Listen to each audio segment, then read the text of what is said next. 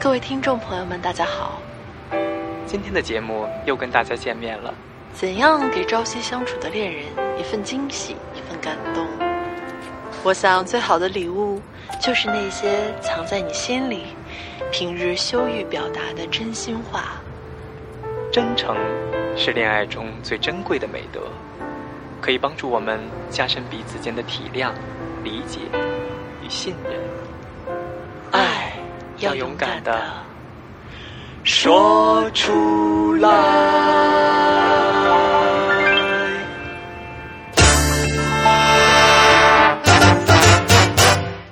你这么丑了，还要求这么多，你怎么不上天呢？哎，你怎么不上天呢？欢迎大家收听影留言，我是施阳。我不晓得。我是一脸懵的大玲玲，哎，为什么一脸懵呢？就是你这个片头是个什么鬼？哎，所以说我是说你怎么不上天呢？今天这句话送给龙鳞。OK，我们上个星期啊龙鳞已经开了开了我们自己的直播啊啊，六月六啊，完了之后这个第一次首播非常非常的成功啊，有各种各样的飞机啊，完之后我的飞机他还没有看到啊，Sorry，对，也不知道打哪儿去了。完之后那个我们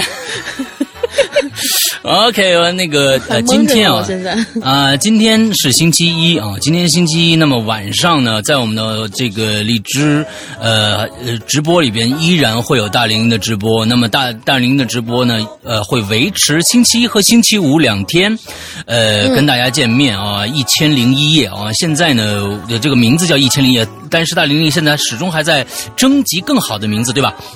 对，征集更好的名字。啊，对啊，征集更好的直播的名字，说所以呢，呃，如果有好的想法的话，那这个。呃，比如什么铃铛啊、这个什么之类的啊，铃铛说啊之类的，这样这样的非常幼稚的名字，大家可以提供给大玲玲哦，来看一下啊。这是我们上个星期最大的一个一个一个事情啊，大玲玲终于开开直播了，所以希望大家去支持一下啊。而且他讲的那个故事，那么现在目前来说只有两个渠道可以听到，那么首先是在我们的这个呃呃这个这个这个这个这个这个这个这个这个这个这个这个这个水果啊荔枝水果频道啊，那荔枝里边呢可以听到整个的呃包括闲玩的一些整个实况，但是呃。这个直播的实况，我们会跟我们的这个《洋洋怪谈》是一样的，《洋洋怪谈》是在呃视频直播，我们大玲玲是这个音频直播，我们都会保留前三集的实况，后边呢我们会两个星期之后删档，也就是说第四集开始两个星期以后就删档了，剩下的所有的音频剪辑都会在我们的会员专区的洋言里面放出。那么以后大玲玲呢也会有自己的专区，呃，大概我这个解释大家都听懂了吧？OK，没听懂的再听一遍。OK，好，嗯、啊，下就是面说，你要说是前三集都留下的话，那我闲板就不应该那么多，就是给人感觉就是，嚯，不是说好讲故事吗？怎么都成闲班了？你这什么什么鬼？对，对对对，闲白聊得好的话可以留。而且那天其实出了一丢丢的小状况，然后就现在我们就是保留的这一期相对来说要比较完整一点的这个节目，听起来就反正一开始的时候会有点怪怪的，大家忍一下。啊，喂喂喂 是吧？就它嗯不是喂喂喂，就是它其实并不是一个非常完整的，呃，就是说。呃，我们这个节目终于开播啦，会有一个完整的一个片头，就中间出了一点小乌龙，是因为我用的是我们的官方号，然后哎官方号其实一开始的时候是在老大那儿挂着的，对，然后老大说：“哎，我也溜进去看一看，比如说扔个飞机过去炸他。嗯，对。然后他就登上去，结果登上去以后，咔嚓就把我给挤下来了。对，因为我登上去的话，就是直接是登的官号。我想换号的话，我就必须先登录官号，就一打开就是官号，完了之后再退。嗯、大玲玲那边已经掉下去了，对，嗯，摔得很惨嗯呃特别惨。啊。然后一开始的话，就正好接上我这儿正在给大家放的一个，其实是很柔和的一个和风的音乐。但是呢，大家一开始听到的那个片段听起来就跟哀乐一样哀乐似的，哎，特别感死的音乐，啊。对，要因为大死要活的。大玲玲的音乐品味啊，不管是音乐品味，还是吃的东西的品味，还是做节目的品味啊，就是一直让我捉呃这个这个捉摸不定啊。啊，所以呢，就是说大家想听一些奇奇怪怪的音乐，可以是你去自己大玲玲。是你自己不接触好吗？和风的音乐现在是很大的一个呃那个赏月比重的好吗？啊，和风啊，啊，和风啊，啊，好吧，好吧，好吧，好吧，好吧，啊，对对对，不哈那个，啊，我们就我们听的都是比较直男的音乐啊，比如现在这个。约这这有什么可直男的？这个名字叫做晚期拖延症患者，OK，来自先生小姐啊，大家喜欢想要呃喜欢的话可以来听一下。完之后那个呃大玲玲的事儿已经过去了啊，不要不要再聊更多的大玲玲的事情了我们来聊一下，我聊一下聊剩下两件事情。啊，完之后，我们的潮牌这一次的这个主题 T 恤已经停止了订购了，所以大家如果现在还想买的话，呵呵，买不到了。呃，我们会在十五天的时间，呃，进场加工，在十五天以后，我们大家都会呃陆续的收到我们这一次的这个潮牌。那这一次今年真呃，今年真的是一个爆款啊！呃，我们一直从来没有说过我们的销量，我们从从来没说过销量，我们我们我们。呃，这次的销量是一个爆棚的销量，爆棚的销量，大家要想哦，哇，一个爆款一定会卖到是爆爆千件。我跟你说，大家对了，我跟你说，只卖了只卖了三百多件，啊，我 爆款就只只卖了三百多件。我跟你说啊，这其实这就是体现我我们只为小众人群服务，真正懂我们的人服务，这帮人才是世界上最牛逼的人啊啊！恭喜这些三百多个世界上最牛逼的人。OK，啊，大家等着吧，啊，这个收衣服。完之后接着来呢，就是我们的。我想插一句啊，就是呃，关于衣服这个事儿，我发现拖延症这件事情真的嗯真的真的不是我一个人的专利。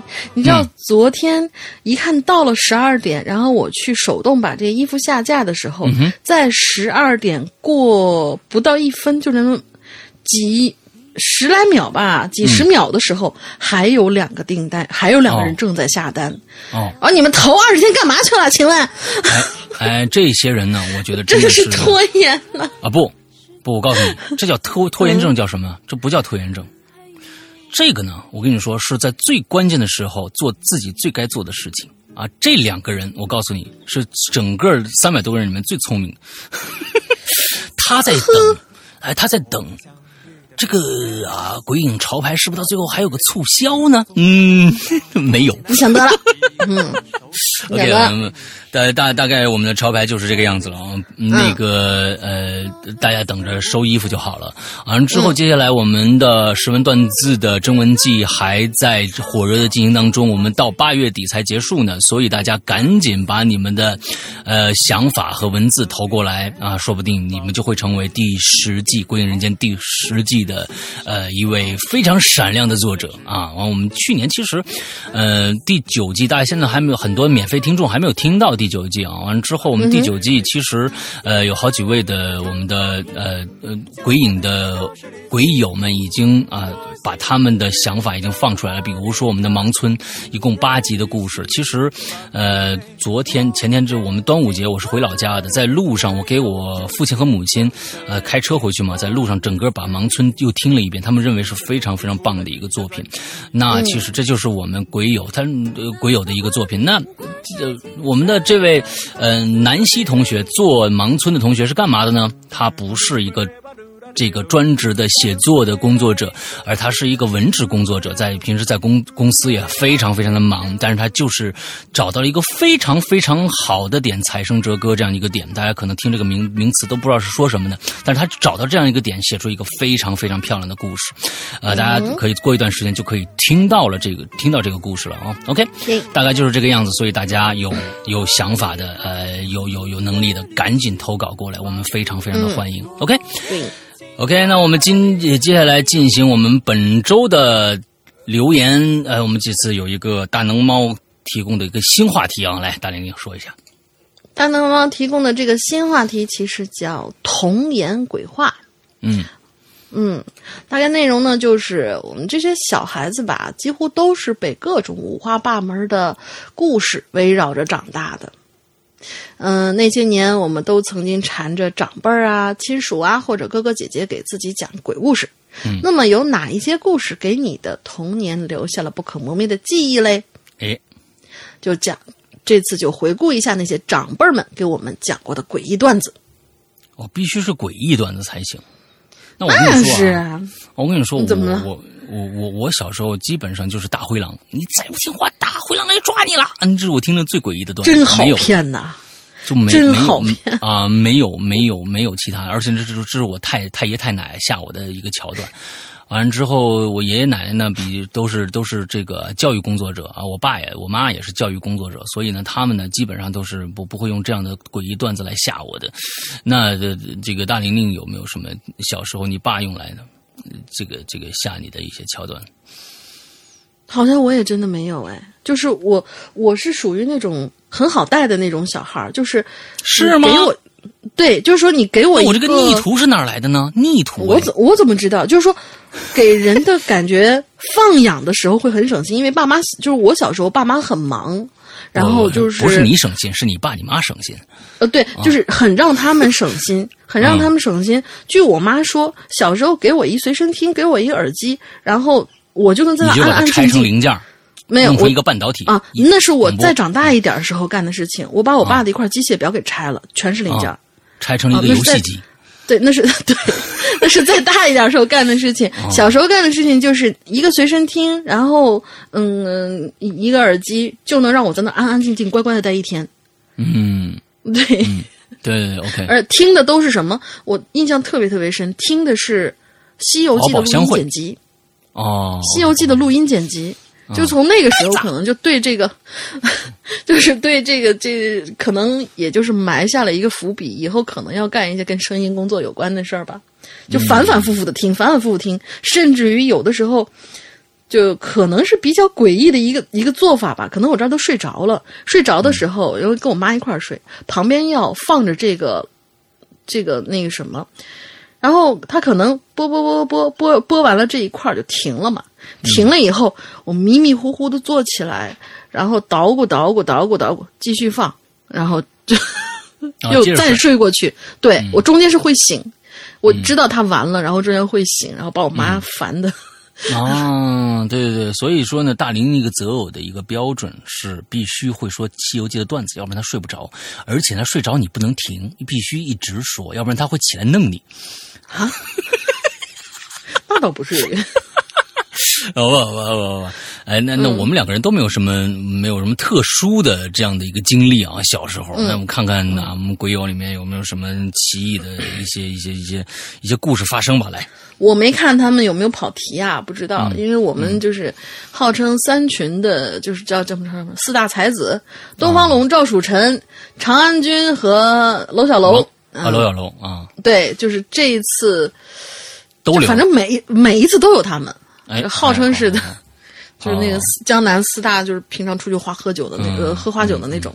嗯，来吧第。一位东方龙同学，山哥、龙丽妹两位好，各位鬼友大家好，各位鬼影大家好。为什么？蜀臣在人间手紧紧张的时候说的，各位鬼影大家好。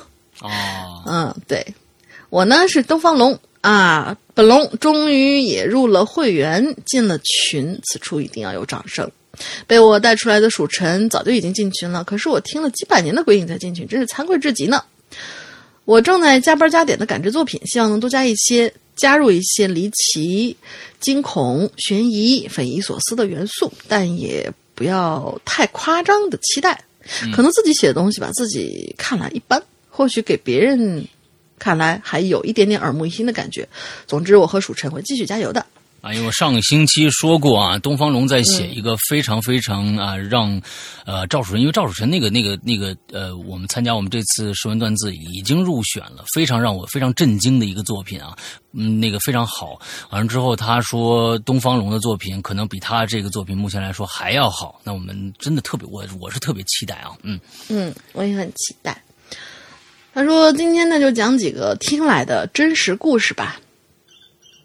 从小在河北听过很多老一辈儿啊讲的离奇故事，但是现在我不起来了听的最离奇的故事就是一个主播边讲故事，旁边还有耗子叫。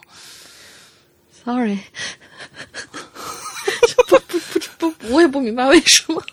啊，那，那他说是，但是很多想不起来了，失去了很多素材。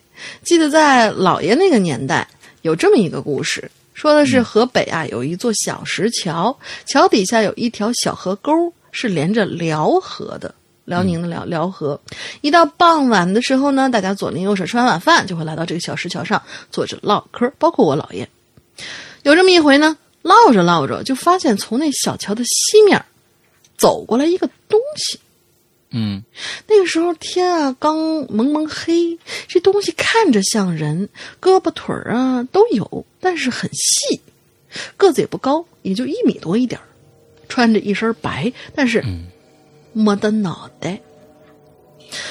大家都看愣了，就发现这个东西啊，走啊走啊，走到桥中间时候停下来了，然后不知道从什么地方发出了一声刺耳的尖叫。这个时候，大人们才反应过来，然后一窝蜂全都跑回家去了。过了一段时间，大家就已经淡忘了这件事情。同一时间，同一地点，人们又去桥头坐着唠嗑，结果唠着唠着，那个玩意儿它就又出来了。但是呢，他走到桥边却没有上桥，只是在桥边站着不动。我姥爷说：“嗯、可能是人太多了，没赶上桥。”唠着唠着，那个东西它居然又出现了，但是这一回他走到桥边儿却没有上桥，只是在桥边站着不动。我姥爷就说：“嗯，兴许是人太多了，没赶上桥吧。”嗯，然后那家伙就又在众目睽睽之下又一次尖叫了一声，之后就突然消失了。反正打那以后啊，再也没有人敢到桥上去、桥头上去唠嗑了。后来听大仙儿说，有可能是白魔，白色的白，魔鬼的魔，不是那个馒头啊。它是它是一种说仙不仙、说妖不妖的东西。其实不招惹它，它不会害人，反而有的时候人，反而有的时候人多，人多他嗯人多，他反而还挺害怕的。现在想来，我估计啊，就是一种还没有修成仙的、嗯、某种生物吧。估计在桥边找，我脑袋呢？脑袋咋没了呢？没脑袋我咋地成仙儿呢？嗯嗯。还有一件事呢，是河北十里八村都家喻户晓的，一些上了岁数的人都知道的，因为这件事儿大约三十多年前发生的了。大家都知道啊，在东北的冬天真是嘎嘎冷啊，而且几十年前东北的冬天是更加的冷，冷的大地都可以被冻裂的。说不好听的，真是出去什么嘘嘘啊、扁扁啊，都随身得带一个木棍或者镐头。嗯，因为尿一半说不上来，就能冻住，就地上冻出一条水柱，你就得拿木棍敲。然后扁扁的时候，你就得用镐头帮别人把别人的扁扁敲碎，你才能蹲下去，要不然呢会扎了屁股。换个地儿呗。我天呐，那么这地幅员辽阔的东就是以前的那种，不是以前的那种旱厕呀，比如说以前在外面那种旱厕呀，拉那你就马就就都是一个拉满衣坑嘛，裳来了。就就就落了一个坑嘛，落了一个，哎真恶心。天哪，太恶心哦了！哎呀我，们太恶心了，哪搞的？我们这是午啊饭更新的故事，不不方便这样说。啊，太恶心了，太恶心了！你换个地儿不就完了吗？你换个坑。他说他说啊，有点恶心了，咱们说正事儿。嗯，那时候有一户人家姓杨，夫妻俩带着一个八岁的女儿一块儿生活。他们一家人品性啊特别的好，所以邻居对他们也不错。有这么一天晚上呢，丈夫就带着女儿去别人家玩儿，到了很晚才回来。可到家一看，这妻子躺在炕上啊，一动不动，嗯，没了呼吸了。地上的炉子里头木头也早已经烧成了炭状，正在冒着轻微的烟儿。那时候村里也没什么门诊医院啥的，只有几个懂点医术的过来看了看，说呀，可能是妻子想把屋子烧热，等着丈夫女儿回来，但是不经意间睡过去了。门窗紧闭，炉子明火灭了，被散出来的一氧化碳给毒死了之类的。总之，爷俩伤心了半天，伤心后悔，大哭了一场。到了第二天一早，邻居就凑钱帮他们家买了一个大棺材，然后草草的办了丧事儿，把人埋在离村不远处的一片荒地呃坟地里。其实从头到尾啊，挺正常的一件事，应该就这么结束了。但是好景不长，三天之后的一个晚上，他们家八岁的女儿正在厨房做做菜，哇，好早熟。突然就听到外头啊有人敲玻璃，因为冬天冷啊，窗户上的玻璃全都是冰花看不清外面的情况。这小姑娘呢就用手擦了擦窗户，没想到一擦不要紧，差点没吓个半死。窗外头是一张结了冰的女人的脸，头发上头全都是大冰溜子，眼角流下来的都是红颜色的冰水，嘴巴里还一直喊着“小雪呀，妈妈好饿呀，给妈妈送点吃的什么的”。这女孩名字就叫小雪，这个时候就连滚带爬的冲到屋里头去喊她爸爸，可他爸来了之后呢，却什么都没有看到。推门出去也没看见人，然后就说了他女儿一顿，说妈妈已经不在了，你别胡思乱想。之后的三天里，一到晚上那个时间，小雪就总能看到她妈妈顶着一大头的冰溜子来找她要饭吃。到了最后实在受不了，又跟她爸爸说。她爸爸虽然没看到，但是这几天呢也觉得很奇怪，就找了几个人在屋子里头一直盯着厨房的窗户。果然。一到小雪做饭的时候，她妈妈就又出现了，还是在那喊着“小雪啊，妈妈死的好惨，妈妈好饿”之类的。这个时候，他爸爸就带着几个人冲出去，但是冲到门外却没有任何人。之后，一群人呢就直接往坟地跑去了，去挖他妻子的坟，想看看到底出了什么事儿。农村的棺材都很高大呀，里面的空间都可以让人半蹲着。结果棺材一打开。里面的情景就让父女俩傻眼了，那棺材里头全都是抓痕。哎呦，小雪的妈妈低着头，正坐在棺材里头，身体已经冻得比石头还要硬，头发上头满是冰霜，眼睛、鼻子、嘴混着眼泪和鼻涕，已经冻成了冰柱。两只手紧紧地抓着一块上海牌的老式手表，那是结婚的时候小雪的爸爸送给她的。嗯，顿时父女两个就跪倒在棺材里头嚎啕大哭。后来听人说啊，小雪的妈妈虽然是中了一氧化碳的毒，但是没有死透，被埋了之后呢，在棺材里头又活了过来，但是出不来了，连哭带饿，最后是活活冻死在棺材里的，真是悲剧一场。所以说，在农村呐，人死之后要在家停尸三天，其实也是有道理的。在医疗条件不允许的地方，人煤气中毒或者喝农药而死，也不一定能用肉眼一一下子看得出来是不是真的死了。中毒不深或者濒临一种假死的状态，停尸三天，有的人真就一接地气儿和新鲜空气，他就会缓过来的。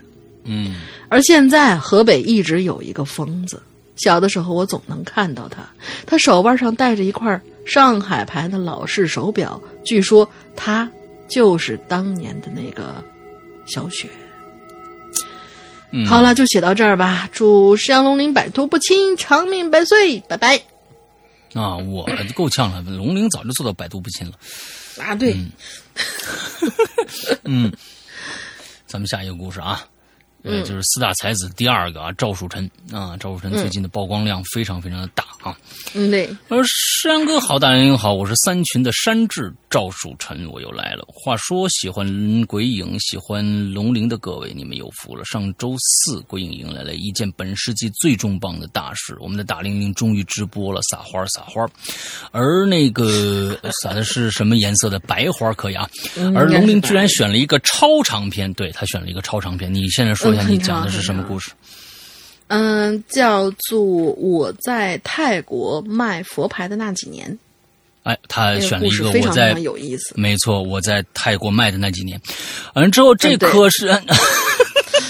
这可是表明了他准备打持久战的决心呐！哈哈哈，讲的非常非常的棒，我也认为确实是得到了我的真传啊，确实很好。我在那边上面听了差不多很长的两三秒钟的时间，我就认为是这样子的了啊，反正非常好。大家两三秒钟就受不了，然后走直接走了是吗？啊，没有没有，挺好挺好，真的很好。而且他这是大玲玲第一次跟我一样在直播里面同时加音乐音效的这样的一个一个第一次做的，我觉得是我是认为是非常非常的棒的。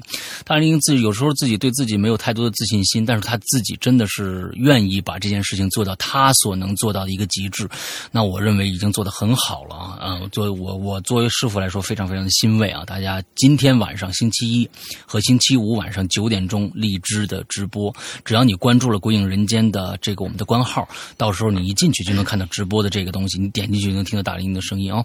啊，之后他会最后说：“三群永远是你最坚实的后援团。”嗯。这段时间的工作比较忙，嗯嗯啊，你说我插一句啊，就是其实我发现就是，嗯，当天晚上其实我有到各个群里面去溜达一圈，想看看大家对这次直播的反馈是什么。结果嗯大家给我的感觉就像是，就是你你知道那种以前老母亲送儿子去战场，儿子终于凯旋回来的时候那种感觉。群里面所有的都群里面所有的人母亲还是，儿子？我是儿子啊。哦，好，嗯群里面那些真的都是抹着眼泪，哎呀，大玲玲出息了，你终于回来了，嗯，挺好，挺好，挺好，就那种感觉。特别、特别特别有趣，但是特别温暖的那种感觉。嗯嗯嗯嗯，大家反正大家咱都去听一下吧啊嗯，这段时间工作比较忙，然后又是各种学习、听课之类的，搞得脑子里特别特别的乱。这一次呢，就说一个短一点的吧，这其实也不短啊，我看一下这嗯。字数字数也不多啊，不是也挺挺多的，嗯。嗯，他说我十来岁的时候，跟父母回我老家吉林省四平市探亲，嗯，那儿啊是我爷爷奶奶的故乡，所以所谓的亲戚都是什么姑奶呀、舅爷之类的长辈。换了个新的陌生环境呢，我也不太爱说话，每天都闷闷的啊。那个，所幸呢，有几个同辈的哥哥姐姐呢带着我玩，才让我的这个探亲之行不那么枯燥。哎，就有这么一次，我们这些孩子聚到一起聊着聊着呀，就聊到了关于这个灵异的这个话题上了。时过境迁，其中大部分的故事呢，我已经淡忘了，只有一件，我到现在还是记忆犹新，每次想起来都是毛毛的。哎，事情是这样的，说当地的村子里头，临近过年的时候，有这么一户人家的男主人，哎，就召集了几个亲戚朋友聚到一起打麻将。屋子里的牌局打得火热，可不知不觉呀，外面可就下起大雪来了。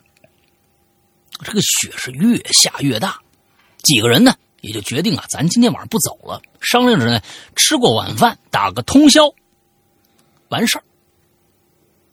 这几个都是老爷们儿，大烟枪，手里烟卷是一根接一根的，屋子里头啊早就乌烟瘴气了。这家女主人呢，因为忍受不了这个烟味儿，啊，打了个招呼说：“我我我我歇着了。”啊，来做客的这个亲戚朋友呢，就看着说：“啊，行，调侃了几句啊，也就继续打麻将，各自为战，谁都没想太多。可是半夜出事儿了，怎么呢？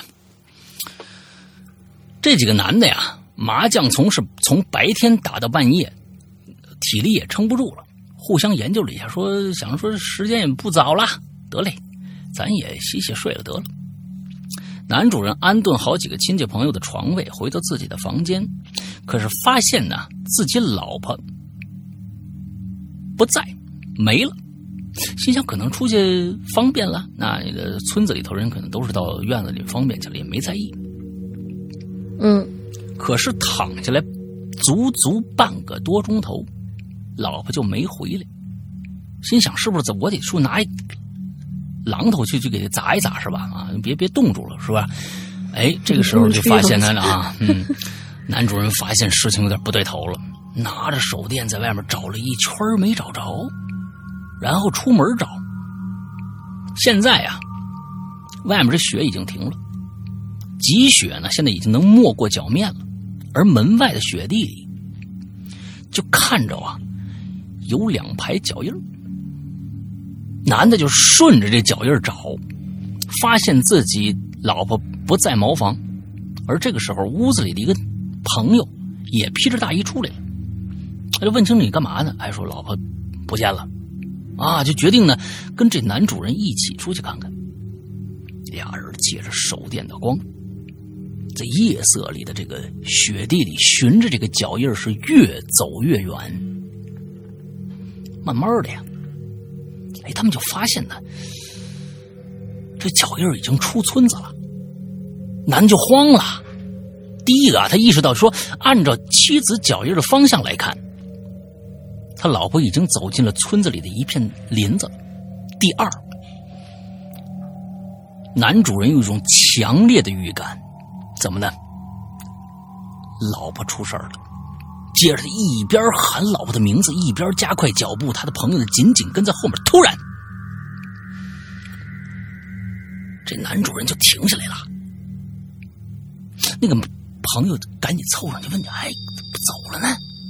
结果，男主人晃了晃手电，指着雪地上的脚印说：“呀，哥们儿，你看。”脚印没了，果然，雪地上两行清晰的脚印突然莫名其妙的就没了，周围都是皑皑的白雪，没有一丝多余的痕迹，更不见那个妻子的身影。怎么会这样呢？这男主人自己想：难道自己的妻子就在这个地方凭空的噗就消失了吗？哎，男主人不甘心，站在原地呀，用手电在周围照来照去。突然，你看我们咱们这个故事，你讲的就是突然，你知道吧？没有突然的故事，就就恐怖故事就不就不好听。突然，你看又来一突然，俩突然了！灯光照在了左前方远处的一棵树上，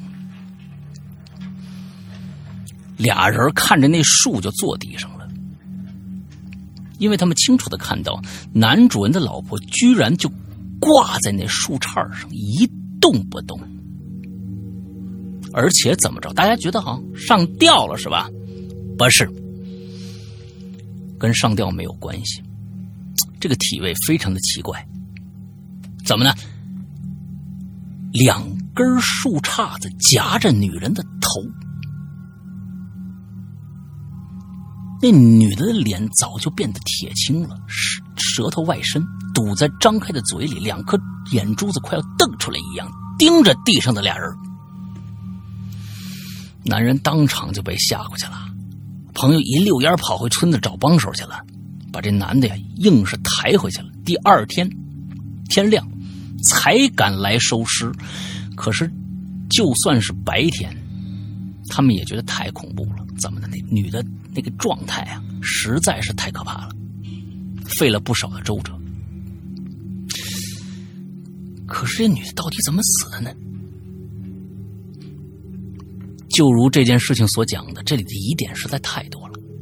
脚步既然已经消失了，那个女人如何飞到了十几米远以外的一棵树上的两根树杈之间呢？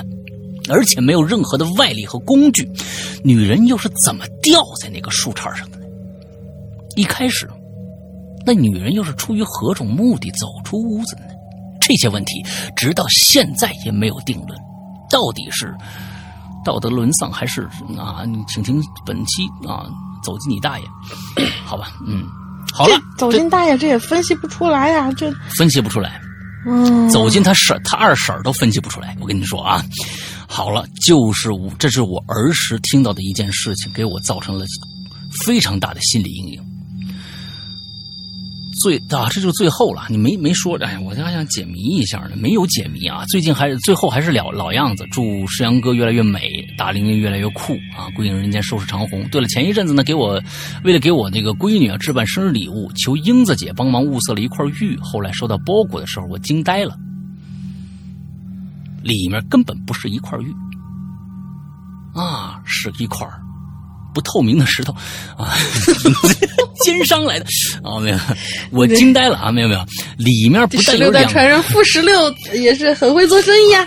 啊，里面不但有两盒云南的特产点心，还有一串手持，是绿檀和白玉菩提的啊！这个是给我的，我当即就带上了。不，重点是是给他的，哎，送给他的，嗯、对，马上就想到之前跟英子姐语音的时候，这个姐呢问我身高体重，原来就是为了这个，实在是让小弟感激不尽。在此再次感谢这个英子姐，谢谢谢谢，我真的感受到了鬼影的这个温暖。这次是一个温馨，这是一个温馨的大集体，此生无悔入鬼影，没错。英子做嗯做生意，你如果你是鬼友的话，他真的会给你多多一点什么小装饰啊什么的，他真的是特别上心这在这一块所以我们本秉秉承着一个啊童叟无欺啊，完了之后嗯这个不不管你怎么着，我们还多给你点这样一个精神啊。嗯，我坏了，我跟你说这段是不是得剪了呀？说你这英子英子这样一说，是不是得每个人都得弄这个呀？他其实就是想给赵树臣多一点。完了之后，别人要是买的话，你要没有的话，该怎么办呢？那不赖我们，反正我这儿把英子姐的那个微信号给你们了啊，幺五零零五幺七零八七，你们自个儿想怎么定制，想怎么欺负英子姐，随便怎，随便骚扰她。这下坏坏了，你你你说这事儿，你本来说不是每个人都有这种特殊待遇的，是吧？哎，大大家现在其实不是为了买东西，是为了特殊待遇。你就像跟那个什么似的，去一饭馆。去一饭馆，给我来来来来来碗米饭。你这儿啤酒都免费是吧？对对对，免费。来来二十瓶啤酒，我要你。完了去那儿你 拌米饭吃，给我来一碗，就来一碗卤，不要钱的。啊啊，对对对，就是这样的，你就会老那个英子赔死啊。不过呢，确实啊，呃，幺五零零五幺七零八七，对吧？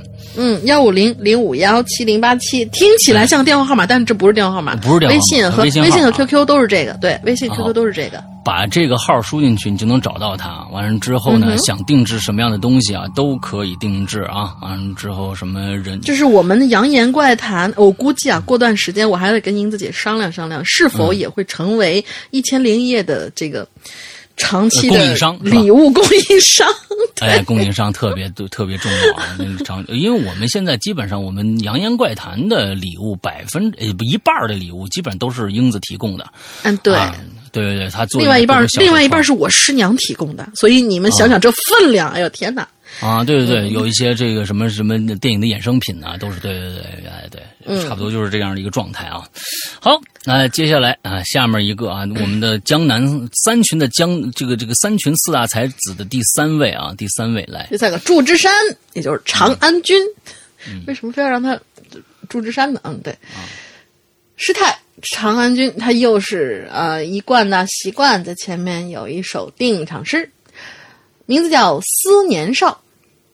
蒙尘旧照从前意，只是青葱换不回。你可以换点韭菜。往日银河终渐冷，凌寒寄雪一枝梅。哎，没听懂啊！太好了，太好了，仍旧没听懂。对，哎呦，吾兄石阳五梅龙陵安好，恰逢端午佳节，君祝平安平安康泰。呃，平康安泰，又遇灵音出世，必鼎力以应之，勿切勿慌啊！此处切换为白话文模式。哎呀妈，这周这个鬼影大潮牌 T 恤就截止预定了啊！黑白各来了一件啊，选了最大号的，不知道能不能穿。如果穿不了了，立铁为证，开始减肥吧。嗯，就是开始长安君只买了一件黑色的，完之后他又补了一件白色的。啊，对，是的。然后这周还有大林直播，由于写留言的时候还没到直播日期，所以先预祝大林直播成功吧。嗯，直播当天一定会去支持的。哎，那天晚上长安就来了没有？好像没有。来了，打他我会去。我看到来了，来了吗？来了，没看到。我没看到，你你应该当做没来。嗯嗯。由于这周的留，至于这周的留言嘛，我就想到小时候在姥爷家发生的一件事儿，下面就来给大家说说。这个事儿呢，同样有一个题目，名字叫。七层的垃圾道，哎，这个特别张震啊，是不是？对，特别特别张震的那种。对面楼上的女儿啊，对，好了好了，嗯，饺子的故事，对，就就那种。嗯，我从小是在姥爷家长大的，姥爷住在军队的干休所，啊，不行不行，我来不了张震那一套。嗯。老爷住在军队的干休所里，住的楼是大院里唯一的一栋高层的楼房。这件事儿就是发生在这里的，看样子是挺高的啊。毕竟这个七层已经在在当时应该也是不算低了。嗯，老爷应该是入住这个干休所最早的一批老干部了，所以在这里之前应该是没有其他人住过的。他住的这一栋楼呢，一共有六个单元，十二层，确实很高。每个单元每层只有两户住户，老爷家住在四单元的七层。由于每一个单元呢都有电梯，所以各层的结构大体都是一样的。就是从电梯出来，紧靠着电梯左手边是一个倒垃圾的一个小隔间还有就是通往楼梯间的门。出了门就到了单元的楼梯间，而电梯的右手边就是对着的两户人家。倒垃圾的小隔间里其实就是一个两平米见方的小空间，里墙呢也就是西面墙镶嵌着垃圾道的铁皮盖子。嗯，打一般就是打开盖子，把垃圾道扔的呃垃圾扔到垃圾道里，垃圾就会顺着垃圾道顺到那个底层的垃圾间儿。呃，这是老式楼房里边的，我啊们小时候倒垃圾都这么着。嗯，嗯，对。但是呢，很奇怪的一件事情就是，这老爷家倒垃圾从来都不在七层自己那个垃哎，圾隔间里面倒，而是通过楼梯间上或者下到八层或者六层的垃圾隔间里去处理垃圾。哎，这个就很奇怪了。我小的时候对于老爷家这个奇怪的行为一直不是很理解，我就去问我姥姥和大姨，但是他们却总是用各种话给搪塞过去。现在想想，明显就是不愿意告诉我实情。而在无奈的情况之下，我就只能缠着老爷：“老爷，老爷，你告诉我呗，到底为什么呀？”老爷一开始呢也不愿意说，但是我也不说，我想弄死他。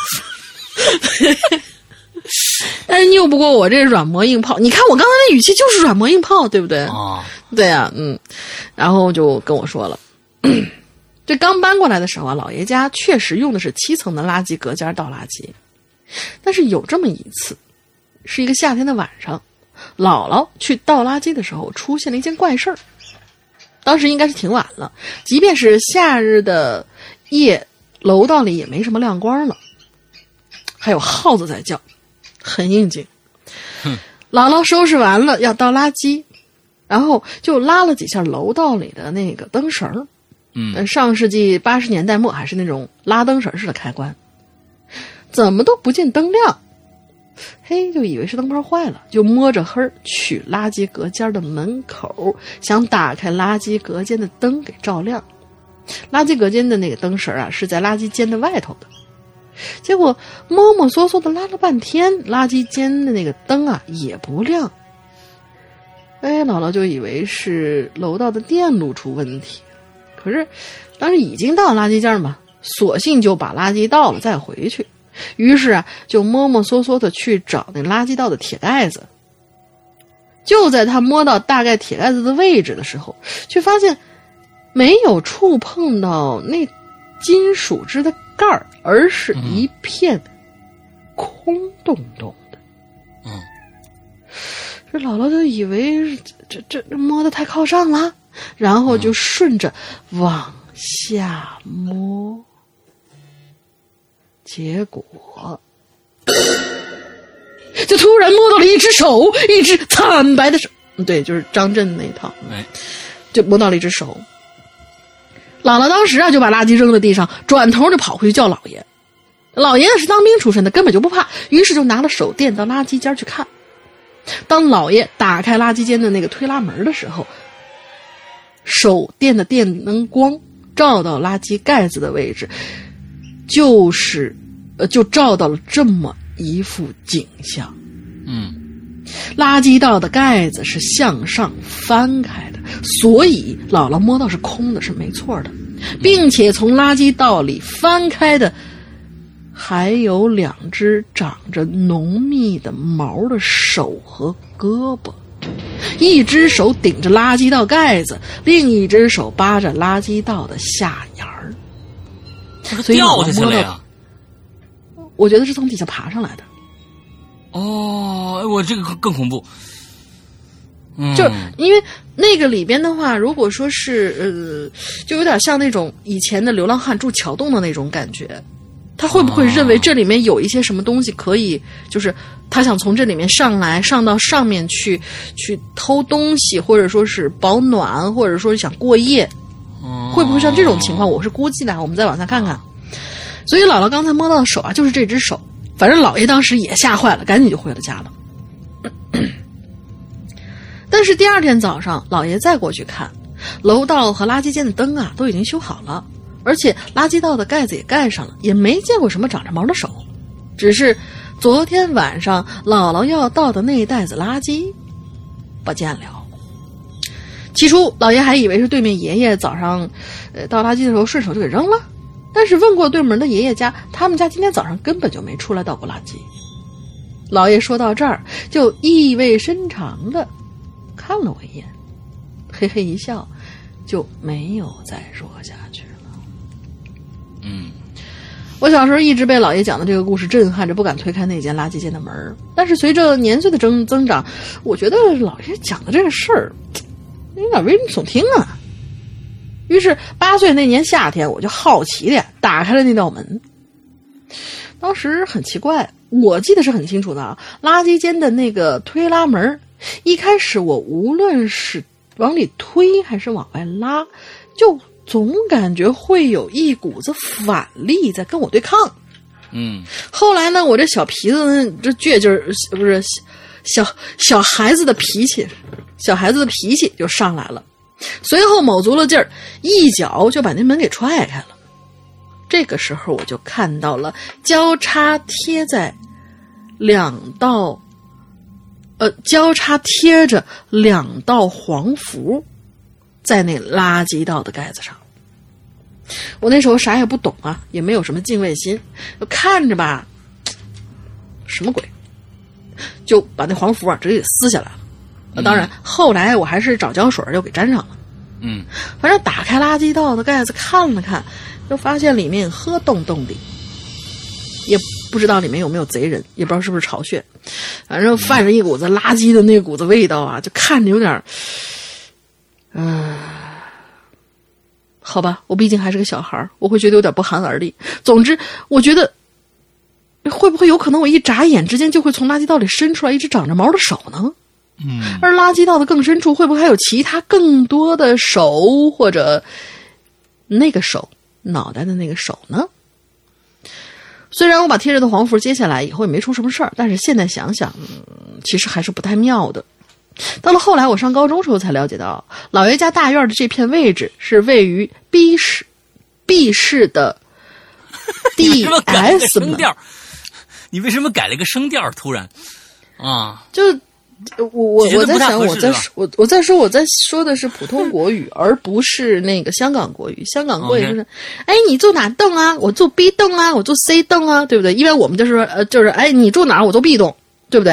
啊，咱们说的是标准国语嘛，对吧？啊，好吧，嗯，对，你就反正少看 TVB。嗯，这片位置啊，位于 B 市的 DS 门德胜门，是吧？啊，对，DS 门大概那就是北京市嘛，德胜门外的一个地界儿。那过去都是古战场，边上的公园在修建的时候，也许挖呃也挖到了许多的遗骸，不知道这跟老爷讲述的这件事儿有没有什么联系？另外，老爷家的大院附近还是有其他的不少的部队大院的，是不是也是为了用军人的阳气去压制什么呢？这就不得而知了。嗯现在我的姥爷和姥姥都已经作古，而那个垃圾间也在前一阵子的老楼改造中被拆除了。留给大家的也只有我上述讲到的故事，还有就是你闭上眼，在黑暗中对那个垃圾道无尽的遐想啦。嗨，我干嘛想那儿啊？嗯，不想。哎，不是，我们家呃这这咱们先念完，念完以后我也要讲一个就是跟垃圾道有关的一个事儿。嗯嗯，今天的故事就讲到这儿吧。祝大玲玲首播成功，然后山哥扬言长虹。你看看，你看看人家扬言是吧？这多牛掰的一个名字，而且一宣传出来以后就朗朗上口。啊你说我这节目怎么就是个这么破个破名字呢？千零一零一亿夜零亿夜零亿，嗯，大一千啊，千零零亿亿叶，行行行行行行行行，别都没法叫，对，别别别绕吧了，就是嗯，所以我们还是要长期征集名字的，嗯，对。P.S. 话说大玲玲的直播栏目有没有名字？对呀，我们就在讨论这个问题嘛，嗯，就。其实我那个名字是一个备用的一个名字，呃，老大当时说的是万不得已的情况下可以用，但是不推荐。哦，我真是嗯觉得一千零一夜啊，我这这个蛮蛮蛮漂亮的一个名，挺雅致的，挺配大龄的。但是就是说缩缩写啊，就就没有办法缩下来。对，所以就还希望大家有更好的吧啊！希望大家大龄一夜，大听起来那么怪。北京一夜，大龄一夜，怎么听起来那么怪？北京一夜听起来是豪情壮志，跟你讲那个故事的感觉特别像。大林一夜就大林一夜听起来就像什么？你打那个你你那个故事就是那个我去泰国卖的那啊，反正不太正当那那个职业啊。对你这不不好不好不好不好不好不好不好不好。我再想打想，一千零一夜我觉得挺好的啊。嗯，挺好挺好挺好挺好挺好嗯。然后好，我要给大家讲一个，就是插播一个，我尽量简短啊。嗯，一个垃圾跟跟垃圾道有关的一个事儿，是当时我们家住的那个是一旧楼，然后也是有这样的一个垃圾道。我们家当时住在三楼不是二楼，嗯，但是呃就是哦对，反正是距离一楼其实是很很低，距离一楼很近，反正就不是二就是三。结果呢，过年的时候有那么一天晚上，就是大家收拾完了、拾掇完了，就开始要跨跨年了嘛，开始要守岁了。结果我妈说：“那我就在那个，因为咱们说是正月里不动什么，不扫垃圾，不动剪子，什么这个不动那个不动的。我妈就说是呢，赶在跨年的之前晚上，把最后家里收拾一点乱七八糟东西拿出去扔掉。结果就在我妈拎着垃圾袋儿往下走，她是下到二楼跟三楼，哦，对，是二楼，二楼三楼之间那个半层，那是一个垃圾道的一个门。对，她打开那个门往下扔的一瞬间，我们在屋里，她下楼的时候肯定是要家里那个光照出来一点儿，然后就不关门嘛，上来以后再把门带上，这样的一个习惯动作。嗯，结果我跟我爸在屋子里边，就突然听到我妈在楼底下一声尖叫，巨大的一声尖叫，就是这样下去扔个垃圾，怎么回事儿？啊然后我们两个就一起当当当跑，我跟我爸两个人跑下去，我就发现我妈坐在地上，捂着脸，啊，说怎么回事儿？嗯，垃圾道那个门是什么样？什么什么状况？我已经忘了。但是我妈当时回家以后是灰头土脸，然后两个眉毛好像给烧没了。是是怎么回事呢？是有应该是有人在底下焚烧垃圾，啊，然后我妈这儿不知道，对我特别其实挺不道德的。住几楼啊？二层三层之间嘛。这个这个垃圾道在二层三层之间，对。嗯，所以，所以就是说我我要强调一下这个楼层，就是说这个东西它是可以上来的，而且火势还挺猛。但是我妈不知道，我那个那个垃圾道那门是往外推的，就往出推，它嗯，就是推开以后，估计它是要往往下这么一扔，那个火轰的一下就上来了，我告诉你，那是个什么原理？特别危险。嗯北方的孩子啊，嗯山西、河北，完这东北也有啊，东北也也挺多的。大家都吃过火锅吧？火锅上面是不是有一拔子呀？那个垃圾道跟拔子的道理是一模一样的。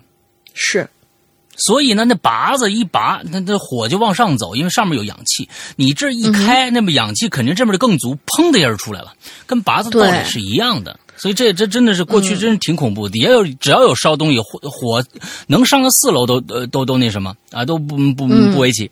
嗯嗯，所以就是后来好像在，反正在我们从那个楼搬走之前吧，整个那个垃圾道的门就全都被焊死了。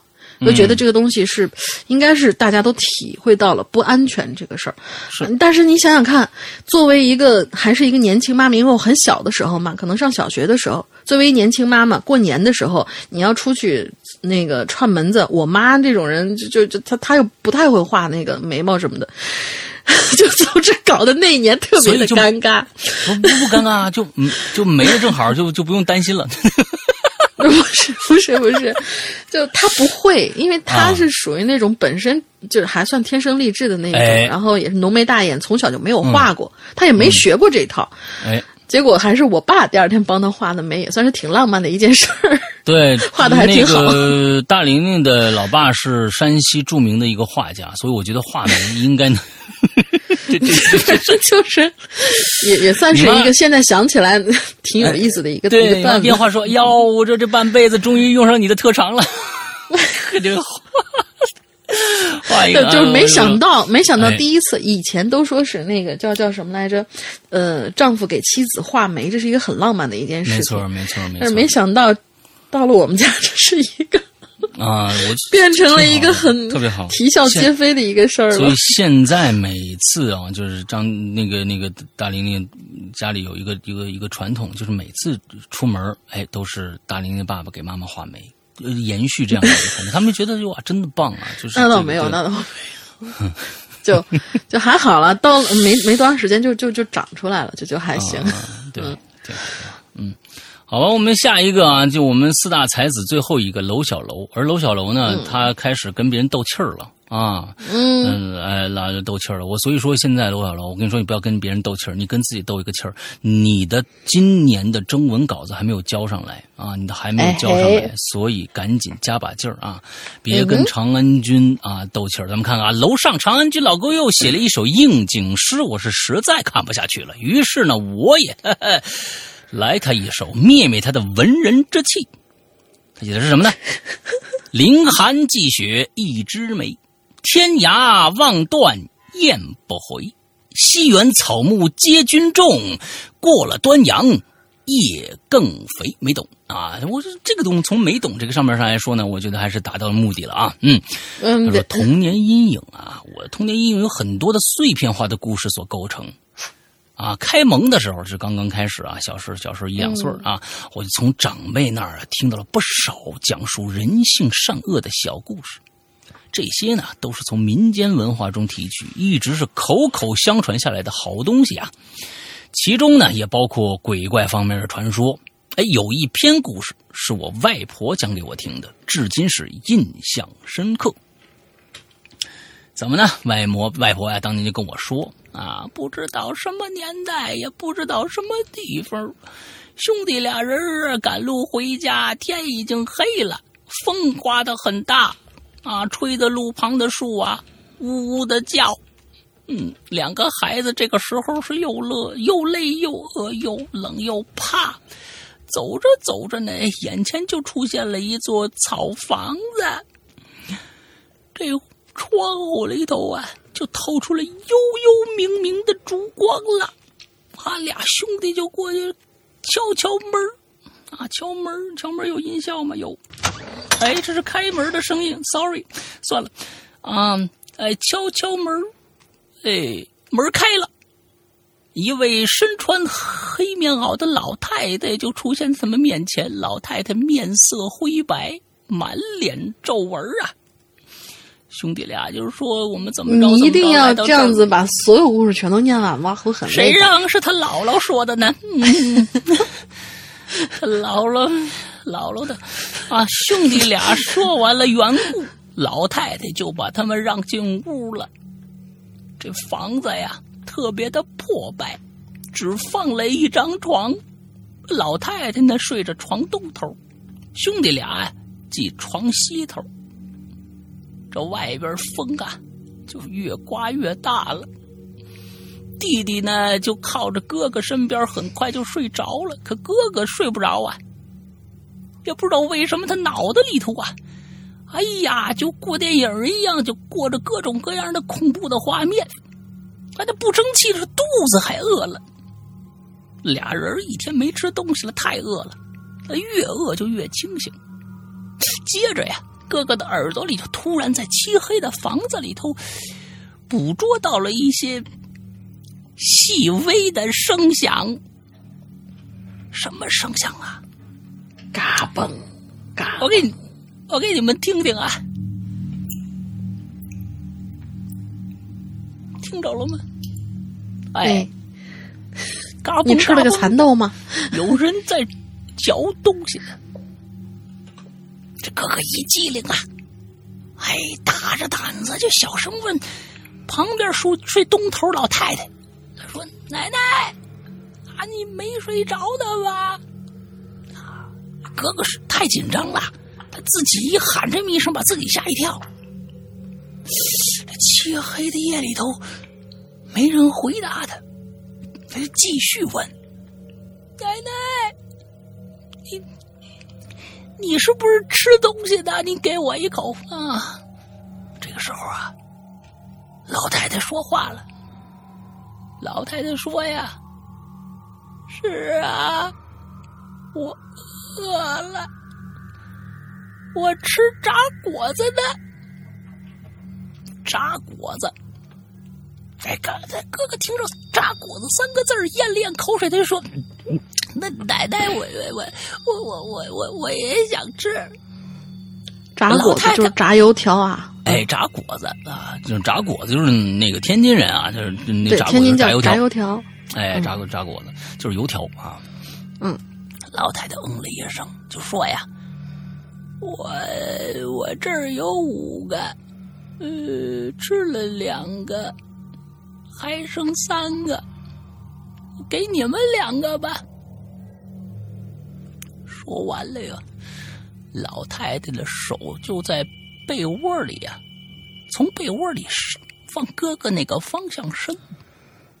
哎，哥哥就感觉到了，于是，在被窝里用自己的手啊，找这个老太太的手。不一会儿啊，他可就摸着老太太的手了。可他感觉呀，手怎么毛烘烘的呢？可是他没多想，哥哥就从这毛烘烘的手心里把这炸果子给抠出来了。哎，这个“抠”字用的特别好啊。嗯，完了就递到自己嘴边了。他吃了一口，哟，味道不对呀！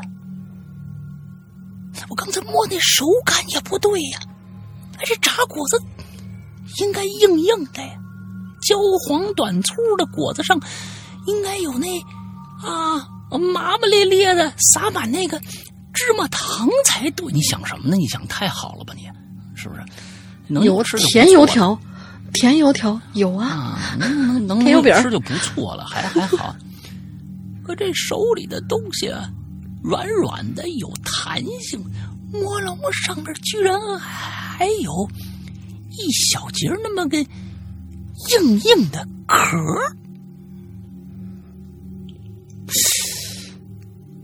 哥哥就把这东西举到眼前啊，屋子里一片黑呀，他就使劲的看。这个时候啊，外面一道闪电就划过来了，把整个屋子可就照亮了。哥哥就看清了，他手里那是什么炸果子呀？那是两颗小孩的脚趾头，硬硬的壳，那是脚指甲。哥哥马上就意识到了，这老太太是个老妖精吧？啊，他睡在哥俩的脚脚前边，那弟弟的脚正好放在老太太脑袋旁呢，一转头就能咬着啊！现在我手里举这东西，是不是就是弟弟的脚趾头呢？这个故事可能有很多的版本，但我相信北方的孩子一定听过。这个故事让我童年时的心起了一片阴影，以至于睡觉时不敢把脚伸直了。哎，这故事完了啊，脚趾头的故事啊，嗯，最近事情很多，等我腾出功夫来，会写两三篇故事投过去。你们赶紧吧，都都说是先别立 flag，赶赶赶赶赶紧写。端午安康，祝二位朋友以及万千鬼友，也包括我，工作顺顺利利的。好，谢谢楼小楼。哎，嗯，下一个。啊，你要说这个故事的话，我也听过，然后是我没听过讲的，我没听过，我还真听过，我还真听过，就是是就是那种什么小姨姑姑之类的这一种嘛，就家里的一些长也是也算是长辈亲戚，然后才想起来，嗯，下一位就是我们的话题提供人大能猫，不是大熊猫啊，大能猫没爪儿。石阳龙鳞，你们好。上期话题啊，因为字数太多了，没有被读到。龙鳞一直说让我改一改，发在这期话题会优先读到的。嗯，没有关系啦，这期话题本来也是我自己提供的，刚好有个小故事符合话题的内容。上期那个妈，嗯，以后留着有机会修改了再分享出来，辛苦大家啦。嗯，这个故事是在我小学六年级时候一个暑假的傍晚，我呢在院子里跟小伙伴儿乘凉的时候，听楼上的邻居雪儿姐姐讲的。嗯这个雪儿姐姐呢比我们大六岁，典型的学霸理科生。她是我身边第一位真正考进清华的童年榜样。为了确保故事内容的准确性，今天早上我还专门跟雪儿姐、呃雪儿姐姐视频电话了一下，再次回顾了这个故事的内容。好认真，理性的他至今都相信这个故事还真是有可能发生过。哎，你看看啊，这个我觉得严谨的态度值得我们大家学习啊。嗯哼，嗯，此刻夜幕降临，我敲打着键盘，把这个与我无关却又似乎与我生活息息相关的故事分享给大家。先介绍一下我自己，我呢出生在大龄岭读大学所在那座城市，出生在这座城市的八十年代末。九十年代初的小孩子应该都有记忆，在我们小学的时候，每年的春天和秋天，学校都会组织学生们外出春游和秋游，其实就是把学生们组织在一起，然后坐上车去某某公园啊、植物园、动物园，接触大自然。嗯、为什么我的印象当中都是去那个烈士陵园扫墓呢？嗯？我们就没每位小朋友，嗯，我们有出去，就就都每次都是给那个刘胡兰扫墓，每次都是刘胡兰，对。每位小朋友当天的小书包里啊，都是装着各个家长准备的零食、饮料。呃自由活动时间，大家按小组坐在一起，然后分享彼此的小零食。聚餐之后，可以在老师指定的区域内自由活动。有时候老师组织大家玩老鹰抓小鸡、扔沙包这类集体游戏，有时候则是三五好友聚在一起讲鬼故事。哼哼，对，啊，我是吗？啊啊这大白天讲鬼故事也没意思啊。对，啊，我们的目的其实就是吃，对，对。我从小学开始就喜欢听各种的恐怖故事，而且我发现有此癖好的同学不在少数。你赶紧联系是不是是不是都是我们鬼友？赶紧啊赶紧，是不是都是我们鬼友？嗯可就在我们五年级左右的时候吧，突然之间呐，这所有的小学和中学，哎，所有的小学，呃，我想多了，中学应该没有这种东西。所有的小学都取消了春游跟秋游，一直到好多好多年以后，才慢慢慢慢的恢复的。不少老市民都知道，取消春游和秋游是因为某个学校组织学生们外出的时候发生了学生意外身亡的事故，所以全市都取消了这类活动。哎，这个特别像我们现在的就是各级的呃，就是呃，他他他喜欢，呃，就是斩草除根式的消除。他就是因为一个学生可能因为某一个学校的某一个班级的某一个老师出现了个人身上的一点点的问题，他就取消了所有人的相关的这样的一个东西。他就觉得哎，这样反正好好处理，就是我不让你们弄了，你们就不会再出这个事儿了哎，对哦，啊，特别特别的常会遇到这嗯种这其实是一个最不负责的一个做法。灭绝式的这种哎，灭绝式的，哎，的处理。嗯，反正在当时那个年代，通讯没有现在发达，再加上学校也想息事宁人，所以很少有人知道这次事故的真相。可是越是掩盖，市民们就越是好奇呀、而纸终究是包不住火的。关于这次事故的传闻也有好几个版本，每一个版本都很耐人寻味。诶雪儿姐姐讲的版本呢，就是以下这个样子的。这个故事具体是发生在春天还是秋天，已经无从考证了。只知道出事的是一所本市还挺有名的小学。当时学校组织了五六年级，总共六个班的孩子一起出游，全程其实都是顺顺利利的。到了自由活动时间，老师们也没有太多限制，只要求学生们在指定区域内玩就 OK 了。当时六年级某个班的一群男孩子们，一起在公园的大草坪上踢足球。那群男孩里呢，有一对双胞胎兄弟，我们就暂时称他们为哥哥和弟弟。足球就是这对双胞胎兄弟带来的。他们踢球大草坪，准确来说是一个大草坡。因为地场地的限制，孩子们便指定了两棵树之间的空隙作为球门。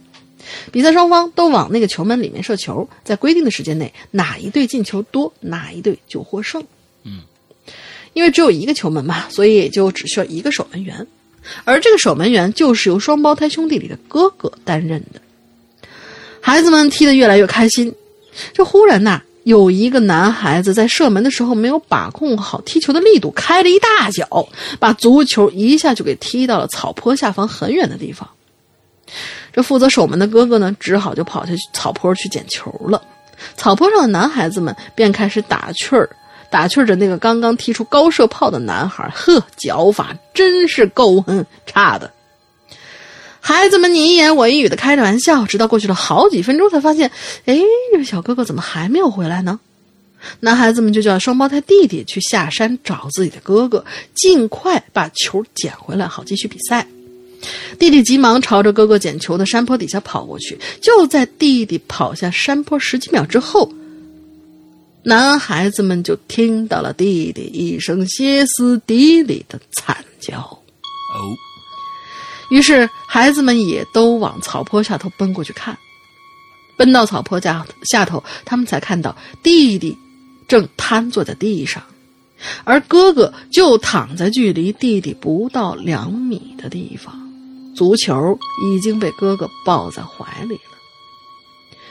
这尖叫声也引来了老师和公园游玩的市民。大伙儿聚拢之后，才发现哥哥已经没有了生命体征，而弟弟则情绪失控的瘫坐在地上，抱头大哭。从那之后，弟弟都没再回过学校，而是被送进了精神病医院。嗯，住进医院之后，弟弟情绪显然稳定多了，没有了狂躁和激动。唯一奇怪的事儿，就是那件事之后，弟弟就开始害怕女人了。啊，包括他妈妈在内所有的女人，而任何人与他交谈，他都不会回话，他就会那么一个人安安静静的发呆，要么就用双手捂着脸，就是那么捂着，让别人看不到他的表情和情绪。只有专门照顾他的男护士，也就是把这个事儿讲给雪儿姐姐的那位年轻的男护士，偶尔能听到弟弟的嘴里蹦出几个字儿。而每当弟弟说起这几个字的时候，他的情绪波动就会比较厉害。那位男护士告诉雪儿姐姐，他依稀仿佛听到弟弟说的好像是“女人，女人”。没有五官。好了，结束了。哎，没有五官 对，啊！我天哪，嗯，这还真的是一个很奇怪的事情呢。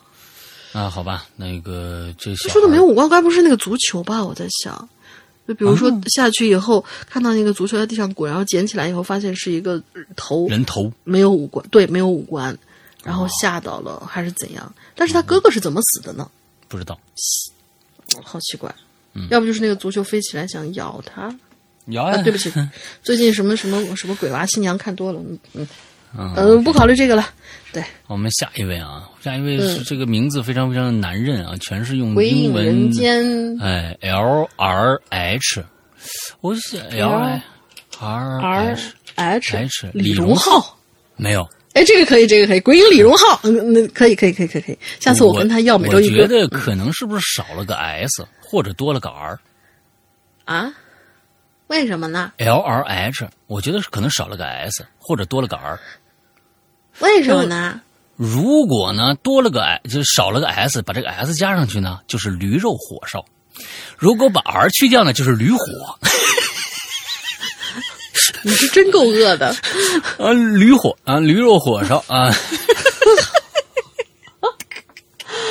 不带这这样呢？哎呀，我现在我现在我发现给给鬼友们，就是尤其是这个，就是写起简称名字的话，有很多你比如说那个 啊王王新新红的干的娘干娘 啊，都是就写我说这什么意思？王新王 X W X 什么？我说这是什么王新红的干娘？不是不是，人家写可不是那个意思啊，人家好像是跟女朋友有关，确实跟女朋友有关的一名字啊。完了之后呢，这 lrs 我不知道，李荣浩最好千万不是驴肉火烧啊，也不是驴火就成啊。如果你觉得驴肉火烧或者驴火这个词这个名字呢比较雅致的话，也可以跟我联系啊。嗯好嗯，行，啊那鬼影李荣浩吧，那就啊，李桂英、李荣浩啊，嗯，施阳小小小哥哥，龙鳞小小小姐姐啊，二位主播好，各位鬼友大家好，时间二十一二十一世纪初啊，来吧，就是二两千零几年的事儿啊，嗯啊，开始讲了啊，驴火直接开始讲。那个时候啊啊，那个我们呢，这我老我在姥姥家住，我姥姥家在哪儿呢？啊，叫香呃香河啊，那就是产驴火。你完没完？我还没吃午饭呢。于是啊，我们在老我在姥姥家住，于是有时候姥姥就会给我讲故事。哎，记得印象最最最深刻就是有关于大马猴的故事。你们家不会在天津吧？天津好像就是有大马猴这么个传这么个哎说，法，东北也有，东北也有大马猴有吗？哦有有有东北也有大马猴啊。老家那边有个传说，小孩子一定要听话，如果不听话的话，在晚上大马猴就会进家门把孩子抢走了，并且吃了。就是这么一个传说，让我曾经害怕一个人出门。我觉得真的是小时候小孩子也都没见识过。你看他一说大马猴，关键这个名字要起的响亮，你知道吧？必须要打名。你说你要跟他说不听话，晚上大玲玲把你抓走了。嗯，他不觉得大玲玲是一个非常生动的一个名字啊，一一看就不像大马猴这样的一个东西。大马猴一听就很可怕，你知道吧？啊，就是这个，但但是我觉得也很奇怪，就是因为比如说我我弟弟小的时候也有一个这样的一个就是触发点，他会觉得很害怕。他的触发点叫黑老头儿，你像黑我就不明白这个黑老头儿为什么呀？啊不不黑老头黑老头哪有可怕了？他认为老头儿其实有时候他就是年龄代沟，有的时候他认为老头儿有的时候挺可怕的。他有些大爷啊，有时候他就害怕老大爷，有时候老老大爷看小孩儿，嗯，就哎，他就老凶他或者怎么着的，哎，就叫他说别动，啊，就就就他就黑老头儿，你知道吗？多恐怖啊！啊，对，就是就你说满啊满脸什么都没有，却一坨黑，哎，一坨黑洞，哎，那挺可怕的，咦是挺可怕的，是挺可怕哎的，好吧？曾经一个人呃害怕一个人晚上出门啊，那是一个冬天的夜晚，天特别特别的黑。我在姥姥家呢，正在看电视呢，天也不早了。姥姥就说呀：“咱们该睡觉了。”于是关掉电视。但那个时候啊，我不懂事儿，于是开始作呀、哭啊，我要看电视。姥姥说：“不行，太晚了，大大宝出来，你你要是不听话就抓你了。”哎，鉴于这种生命体的这种淫威，我就不敢胡闹了。那这姥姥就说呀，在他小的时候，家里就流传这么一传说。你说呀，哎，你看今天姥姥还挺多，你看上一姥姥，嗯这就轮到我又一姥姥。哎，在咱们家南边这俩姥姥是一个人一个人，这姥姥都比较八卦，你看哎姥爷一般都是属于沉默寡言，那姥姥就是哎，小孙子，我给你讲个故事啊，那么大马猴什么的，嗯，啊，在咱们家南边啊有一片森林啊，那个时候还有好多野生动物出没呢。有的时候半夜呀，你还能听着狼的叫声呢。啊，嗯，偶尔我一定会回来的。啊，就就那个狼，偶尔会在那个月光下能看着狼的身影。啊，有一天一个小孩不听话呀，大半夜就要出去玩儿啊。他姥姥跟他说：“不行，外面有大马猴，给把你吃了。”那大人倒是无所谓，小孩又害怕又好奇呀。于是，好多蛋大的孩子也决定要亲自出去看这大马猴到底长是个什么东西。啊，这几个小孩也是特别不听话、淘气啊啊！这这孩子有一只要淘气也不听话，都有他们份儿。于是有一天呢，这几个孩子说：“啊，学校要去野营啦，还有老师带着，嗯，可能在外边过一夜。”那个时候，你想啊，能出去就不错了，条件都不好，也没电话，大人也不知道真的假的呀，你就让他们去了，最多嘱咐一句注意安全的啊。这样呢，几个孩子就走了。这几个孩子带了好多吃的喝的，那因为不能从家里拿这个农具防身。啊，拿什么镐啊啊锄头啊都带不出去，于是呢，他们就自己呀用废铁防身。嗯，废铁啊，废铁怎么防身呢？啊，这什么东西？什么废铁啊？嗯，易拉罐拉环儿，哎，不是那东西真能防身，太牛逼了。就是就是划人会很疼的，会划破的，确实会划破的。所以就是近身防身。近身防身易拉罐的拉环是可以的，很认真的给你讲这么个道理，对吧？特别认真。你防过是吧？嗯，呃，不是，我是被拉过，你知道吗？进了森林呐，阴冷的气氛立刻遍布全身。其中一孩子就说：“哎呦，好冷啊！这能不冷吗？那可是冬天。那个时候的冬天，你穿着穿着棉袄，你都觉得冷。”我们就说呀。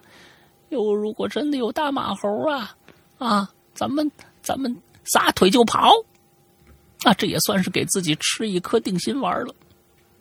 随着往这越是这个森林的越走越深呐，哎呀，这月光也就隐隐约约的了。哎，你还真别说，还真能听着狼叫的声音。几个孩子也是越来越害怕，谁都不知道待会儿要发生什么。就在这个时候，啊！我跟你说，孩子，我最爱讲这段了。戏胡到了，你注意听啊！就在这个时候，嗯，一个巨大的身影就从他们身边啊，那树树树丛里面唰的一下过去了。啊！一个孩子就叫出来了，所有孩子跟着叫，因为这黑影啊，他们都看着了。啊！有一孩子就转过头来。说我们，我们俩字儿往后还没说完呢，这孩子的嘴呀就张开了，眼睛里边充满了恐慌，那种恐惧在一瞬间呢，从他的动作露出来，什么意思？啊，什么意思？哦，那种恐慌，反正他就是就那个一瞬间就流露出一种恐慌的神色啊。嗯，从动作也 流露出啊。借这孩里孩子手里已经握不住那根废铁棍了，嗯，手一直在那抖，当啷一声啊，就把这铁棍扔了。这个孩子的行为啊，瞬间吸引了其他孩子的注意力。这帮孩子不约而同的就转头看他。就这一眼，所有孩子都呆住了。我就看着他们身后啊，站了一个巨大的怪物，似人非人，似猴非猴，两米多的身高。天哪！他们以为木铁柱了，还是姚明啊？啊，已经远远超出孩子们想象力了。哎呦，这怪物就站在那儿。他们的上上半身啊，哎，跟孩子的身体一样，啊，拥拥着哦，还没有没有，他的上半身啊，正抱着一个孩子，而那个孩子也在不停的挣扎，大大哭着说：“救命啊，救救我呀！”随着这个孩子的呼喊呐，孩子们彻底明白了。可这个时候还谁能保持冷静啊？更何况他们还是孩子呢。接着呀。孩子们就扔了手里的东西，没命一样四处逃啊！没方向了啊！赶紧离开得了。最后你们猜怎么？最后不是你们啊，跟这孩子讲，最后你猜怎么着啊？孩子们呐，哎，都回家了。哎，跟家里人说了发生的一切。短短几分钟。似乎所有人都知道这事儿了，所有人都拿起武器，打算去森林救那孩子去。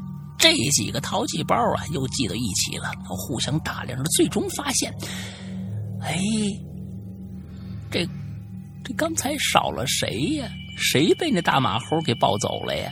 哎，是一个年纪稍大的孩子。几个人面面相觑呀，谁都说不出啥了。为什么呢？因为那个巨大的阴影还在他们脑海中盘旋呐。大马猴，多可怕呀！的马猴，你知道吗？的马猴啊！第二天早上，去森林的大人都回来了。啊，这时候他打一括号啊，括号里的结局，如果感觉太血腥，就别读了。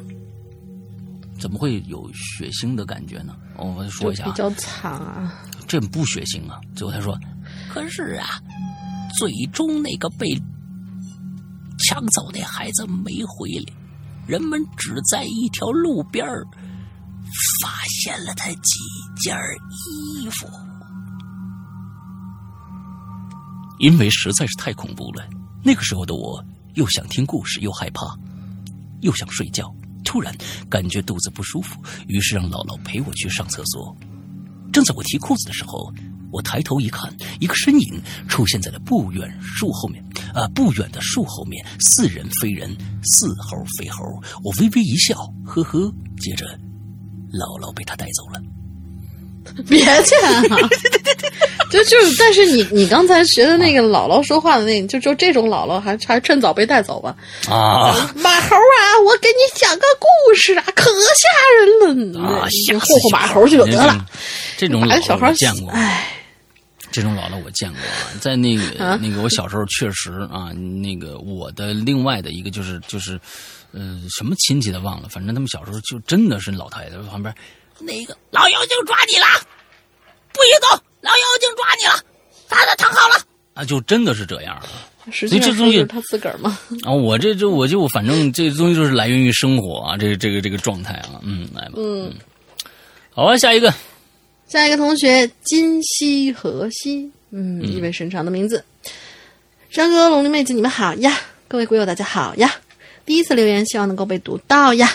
写的不好，还请海涵呀！谢谢二位啦。虽说这是第一次留言，但是嗯，我自认为不是新人了。那是还是前年的时候，我刚刚回到我们的小县城，每周五呢都会回家一次。上了一天班，独自开车难免犯困，想听点什么。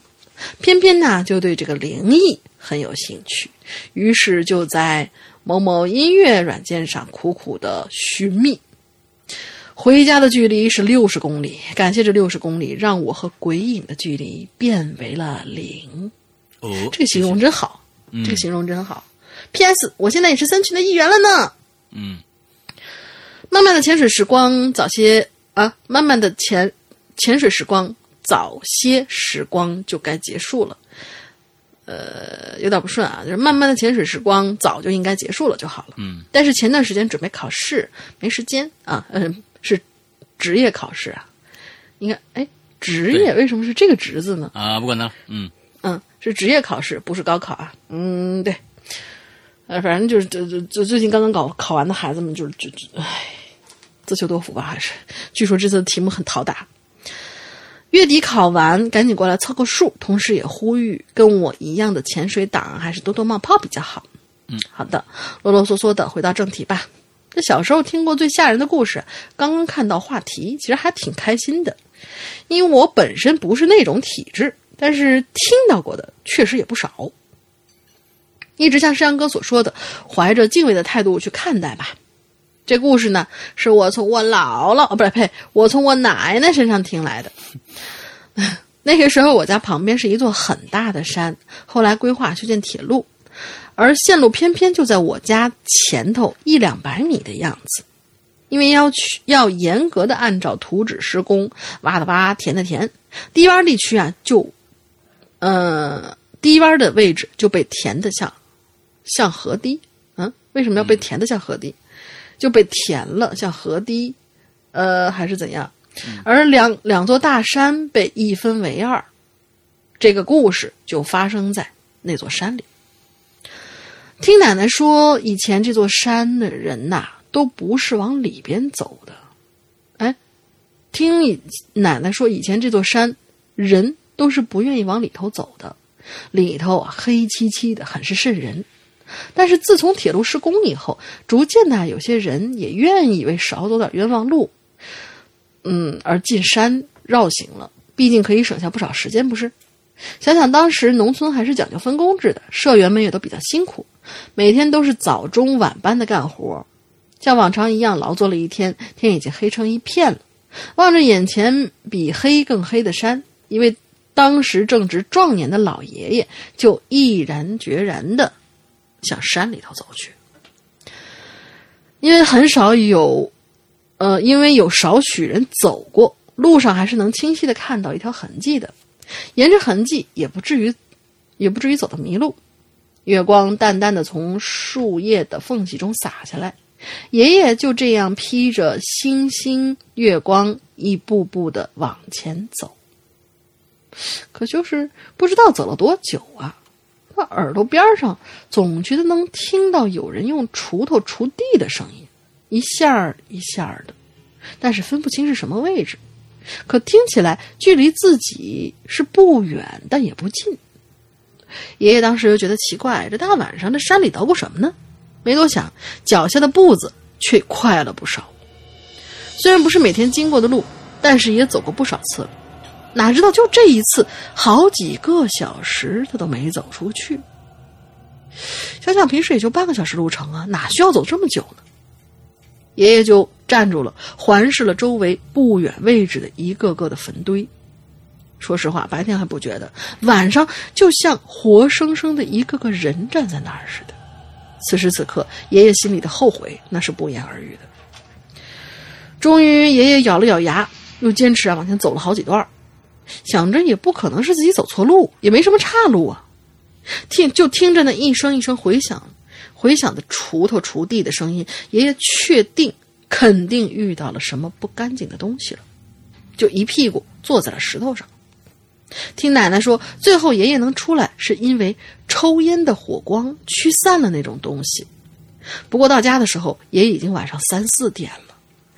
到的到了第二天，爷爷干活的时候说起了这件事儿，当时好多人就说，一定是修铁路的民工的冤魂在作祟。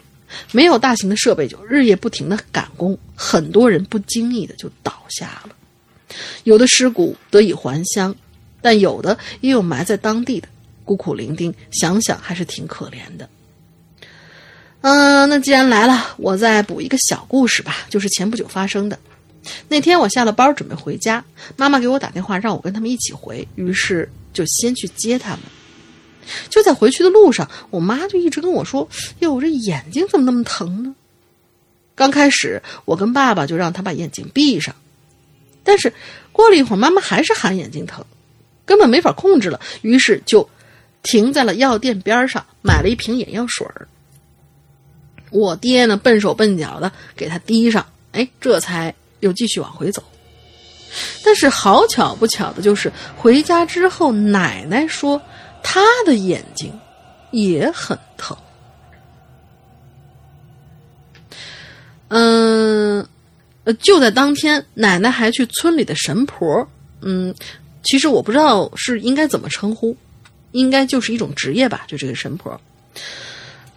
他还去神婆那儿看了看，那神婆就说呀，说是一位逝去的亲人回来了，你们家后面有一道桥，把人家给挡着了。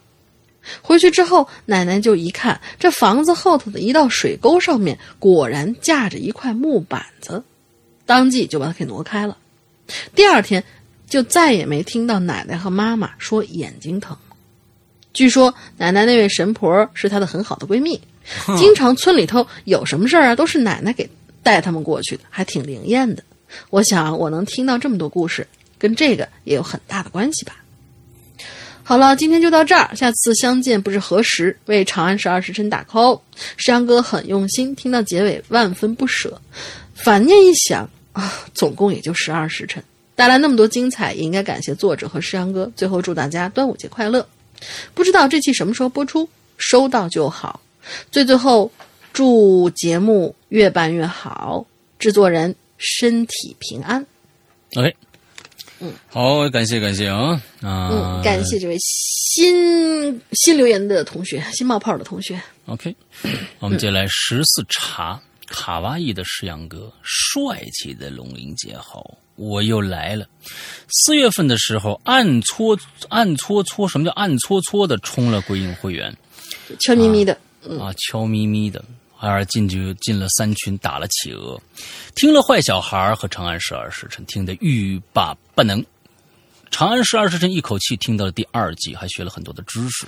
还有在这里催更一下坏小孩，龙英姐的演绎太棒了。一回过神来，发现好久没留言了，于是就蹦跶出来了。上次的留言呢字数超了，所以呢没被读到。或里边回复了一些诗阳哥、龙英姐对简金的疑问啊，嗯捡金的那个那个故事非常好啊，有兴的有兴趣的小伙伴可以翻翻看。呃，回归这一次的主题，讲一个我听到的啊、给别人童年留下深刻印象的故事。以下呢，以我以以以下以第一人称来叙述啊，也就是他同姥姥吧他朋友他朋友的啊，啊啊朋友朋友不是姥姥吧？不知道，嗯，他朋友是姥姥的话，那个啊，是奶奶，是奶奶。下面有，我对小时候的事情都记得不太清楚了，唯独这件事情深深的刻在了我的脑海里。事件呢，给我带来的感觉很微妙，不诡异，不可怕，反而感到安心。嗯，我在上初中之前呢，都是和奶奶呀睡在一间房子里头的。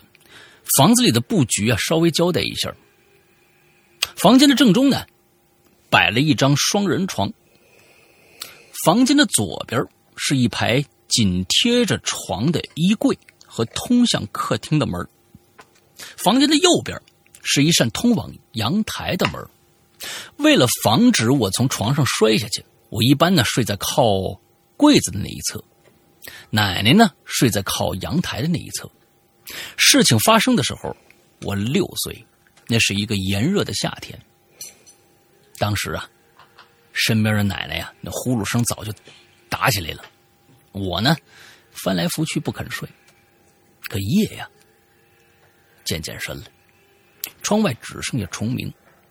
我终于开始有点倦意了，就把眼睛闭上。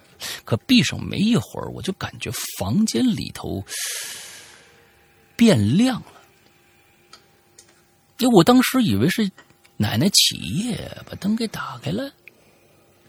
我睁眼一看，就发现脚那边方向的那个柜子上啊，出现了一尊发着光的巨大观音像。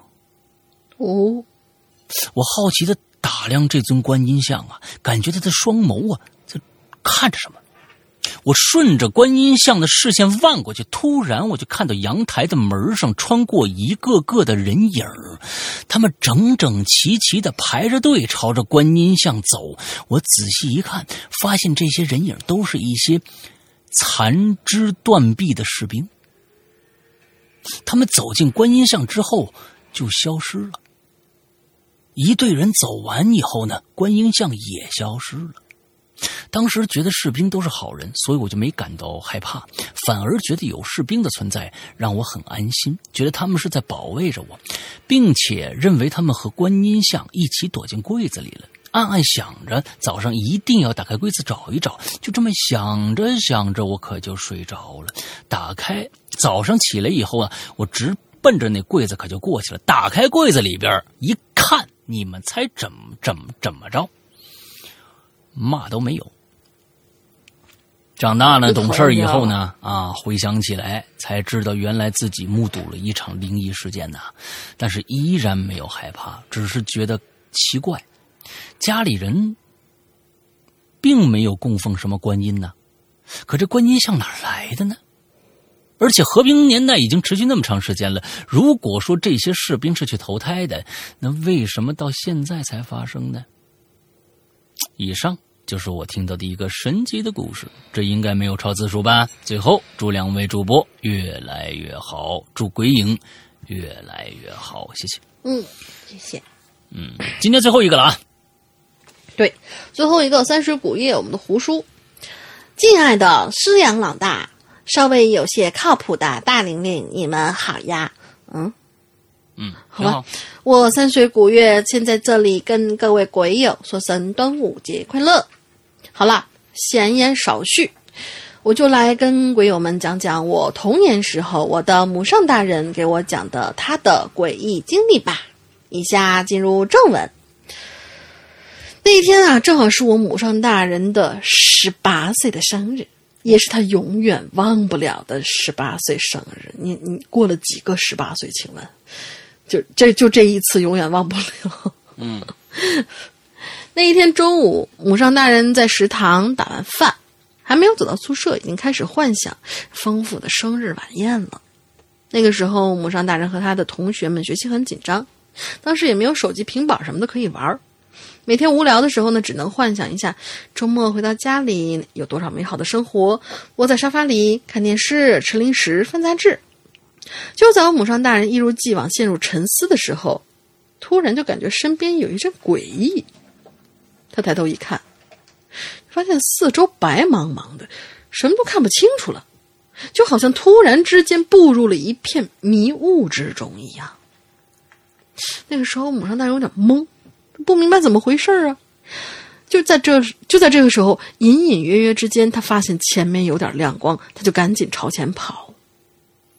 只是不知道跑了多久，四周还是一片白茫茫。那母上大人就开始焦躁起来了，脚步也越跑越快。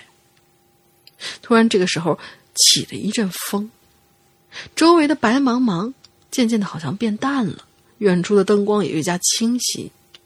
耳旁却隐远、隐约的出现了一串歌声在飘。随风奔跑，自由是方向，追逐雷和闪电的力量。就这歌啊，他写的啊，对对对，他真是他写的，嗯。就你你要不唱出来，我乍一看上去我还没反应过来是哪首。浩瀚的海洋装进我胸膛。就就这个歌他还写呢。他整整个这个这个这个故事啊，就是一个一个歌词儿啊，基本就完了啊。我们要不把这歌唱完啊，嗯，嗯对。循着歌声和光芒，我母上大人终于回到了宿舍，喘着粗气的他瘫倒了在床上，看着熟悉的室友，母上大人这才发现他的后背早已经出了一身的冷汗。整整的一个下午啊，母上大人这才从后怕之中缓和过来。他一直怀疑当初是不是碰到了传说中的鬼打墙啊？嗯，不过比起那些来，就对啊，这白天也会有有有鬼打墙。这个是就就据我以前有同学说，她跟她男朋友去压马路的时候，经常去的一块地方，遇到过一次，而是大白天压懵了啊？呃，不知道。不过比起来，他更感谢那道光和那几句歌唱歌词。是他们让他走回了现实。你要感谢羽泉，艾特他们一下。故事很短，但确实是母上大人的真实经历。大玲玲，我夸赞你了哟，记得要读我这篇留言。好的，好的，好的，这不是读完了吗？真是的，我是三水古月，咱们下期再见喽。哎，上次我们就推测过三三水古月的年龄，看这个应该不是很大，应该我估计现在最多最多可能刚刚上大学或者在高中。你看看啊，我们我们分析一下，呃，我们我们自己的父母啊，我们要像我们这样的年龄的父母，我们想他十八岁的生日的时候，呃，他不会再想着晚上我要吃多么丰盛的日这个生日晚餐，他一定不会想这样的一个问题。那时候可能对过十八岁生日还无所谓呢。当你对生日有感有有有感觉的时候，是因为可能我觉得最少应该是八零后的人。八零后的人才会对生日可能有这个概念。晚上十八岁了，爸爸妈妈成人了，成人礼啊或者什么，这个才重视。那我觉得三水古月的年龄应该不会太大，应该在高中或者是刚刚上大学这样的一个年龄。对，我靠，原来他要高考了，我这就让纸片把他撵出去。啊，所以，所以，对，对，对，对，对，OK，好，我们今天的所有的故事结束，我们在呃最后的时间里面再给大玲玲做一次广告啊。那完之后，我觉得，呃，但是希望大家呢，今天晚上和星期五的晚上，每周一和周五的晚上都有大玲玲的直播。她现在在讲的这个呃一个。长超长篇故事啊，上百万字的一个超长篇故事，就是我在泰国卖卖那不是我在泰国卖佛牌的那些年啊，他是个卖佛牌的啊，不是那个什么我在泰国卖佛牌的那些年啊，这是一个挺好听的故事。反正他是给自己找的故事，应该都没什么问题。反正给我弄的那个很有趣，关键是嗯，关键都是很有趣。你说屌丝道士虽然他很屌丝，但是他也很有趣呀。对吧？你就现在现在真的有好多好多人，不到讲屌丝道士的时候不来，一讲屌丝道士他们就来了，好吧，就每次我们直播的观众，这帮屌丝。啊，完了之后那个 OK，就是想看山哥屌丝的样子。我们在我们这个这个直播大连运直播是在这个荔枝荔枝直播啊。如果大家现在就是用荔枝的客户端在听的话，没有问题。到时候你只要点进来就能看到直播的那一个选项，进去就 OK 了。嗯嗯，大概就是这个样子啊。希望大家都去支持一下大玲玲啊啊！之后我们每周呢，周二和周四都是固定时间在呃这个花椒直播啊，那是个视频。直播花椒直播里边有我的扬言怪谈。那么从现在开始，其实大家想一想，我在扬言怪谈里面呢，有时候周三会有在人间鬼影在人间的直播。那么从周一一直到周五，除了星期六和星期天两天以外，周一到周五，我们现在全天每一天晚上都有我们两位直主播的直播了。所以大家的晚上的生活如果太无聊的话，可以记着来听我们的直播吧。OK，完了之后，这是我们想说的第一件事情。第二件事情，我突然在想一个事儿，嗯，我突然在想一个事儿，要不要我也搬到花椒去？因为就是感觉两个人就就岔开了直播，还让大家下了两个 APP，这样子是不是有点辛苦大家了呢？哎，我我 给大家添麻烦了。都可以，因为因为是这样子的，花椒呃花椒直播那个东西其实是一个整个跟鬼影人间断开的，相当于一个断开的一个状态。而在呃那个荔枝直播，我是认为有好处的。为什么呢？因为它本身你是用荔枝的官方号，官方号来听的。那么官方号的话，下面的粉丝已经差有有多少万了？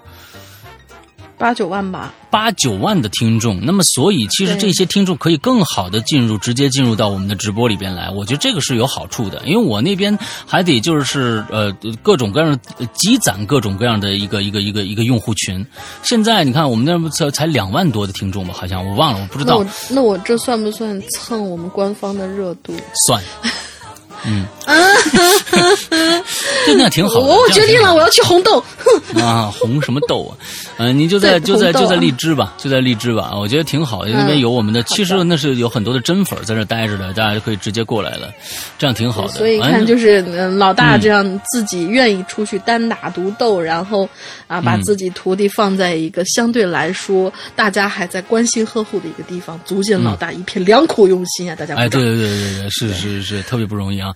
完了之后，接下来就是我们的这个，我们的这个叫什么？这个这个这个这个啊啊，这个这个识文断字的征文记啊，大家一定现在如果想要投稿的话，赶紧投来你的稿子。完了之后，说不定你就变会变成我们《归隐人间》第十季的一位作者啊，一位入选的作者。完了之后，投稿很简单。啊，投稿是往我们的邮箱里面投，参与方式就是邮箱。你呃，只要把你的稿件和你的真名、昵称完了之后，我们有一个有一个规则，呃，写好，把你的稿件用附件的形式贴在下面，完了之后就 OK 了。我们的邮箱的地址是鬼影人间全拼新浪点 com。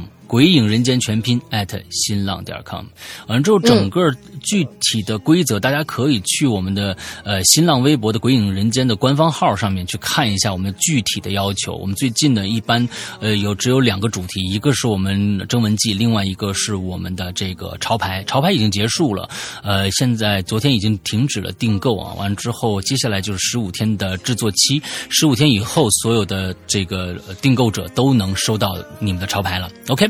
大概就是这个样子。大玲玲想一个进群密码。辛苦我们这帮拖延症的孩子们。刚刚在为老大讲故事的某一个时段，我还在回复微店里面，衣服还有没有吗？我想订一件。我说我们预购了二十天了，你上哪儿去了？啊，对 啊，当然是客气的回复人家的啊。嗯嗯，就是来一个那个什么吧，就是我们今天其实有一个相对来说。嗯，挺难过的一个故事。然后是因为一位妈妈中毒，然后没死透，结果一不小心被人给埋，然后造成了一场悲剧。那么这位妈妈，她带进棺材里面的是一个什么样的？什么样牌子的手表？对，遗物就是他呃，是是他的爸爸送给这位妈妈的一位，应该是一个定情信物吧？嗯，什么牌子的？一块手表，OK，嗯，俩字儿，好，嗯，OK，完之后，我们最后还是要介绍一下我们的会员制啊。每一次都说，呃，现在我们的会员的服务呢，呃，已经全面开通，就是在我们的安卓和苹果手机上都开通了，只有在手机 APP 里面才能听到我们这个服务啊。嗯，之后大家都可以在通过苹果的 App Store 或者是安卓的各大的这个几个主流的吧啊应用下载平台都可以下到我们的 APP，比如说安卓的呃这个呃这个这个这个这个豆豌豆荚、OPPO 呃三六零，完了之后腾讯呃还有这个百度这几个都有哦我们的呃 APP 下载，下载了以后呢，嗯就在这个里边可以呃直接，比如说安卓用户，你只要有。支付宝的话，就可以直接付费购买，就可以收听我们的会员了。那么苹果用户希望你们加一个一个微信号，那么微信号的名字叫做会呃鬼影会员全拼啊，鬼影会员全拼这样的一个微信号加一下，我们的会员呢，我们的服务人员呢可以给你。呃，直接的用你的微信支付的方式，呃，来加一下我们的会员，因为苹果那边要拿走百分之三十，两边的价格都是一模一样的，每年只要二三八，每年只要二三八，但是苹果那边要拿走百分之三十，我们收到比较少，所以苹果用户麻烦就是多走一步，因为你如果想加我们的会员 VIP 会员的微信微信群的话，也要通过上述这个号“鬼影会员全拼”的这样一个号来加我们的会员群。那么安卓的用户也是这样子，如果你已经购买了想加会员群的话，可以通过这样的一个方式进来加我们的啊、这个会员群。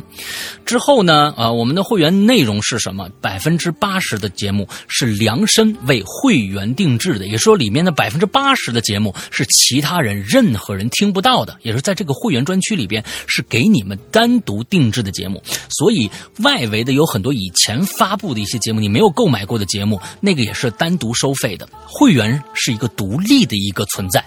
那么里边呢有很多很多大量的长篇故事、短篇故事等着大家去听，都是会员专享的。比如说刚才提到的，这目前来说的《长安十二时辰》和现在大玲玲在更新的《坏小孩》啊，包括很多很多高智商犯罪第三、第四部各种各样的呃这个这个故事都在里边，包括我和大玲的专区，每个星期跟大家聊一段呃自己觉得这个星期特别呃有感触的一些事情，呃这些东西全部是会员独享，这就是我们呃会员的内容，希望大家可以去尝试一年，我相信你明年一定会续费的。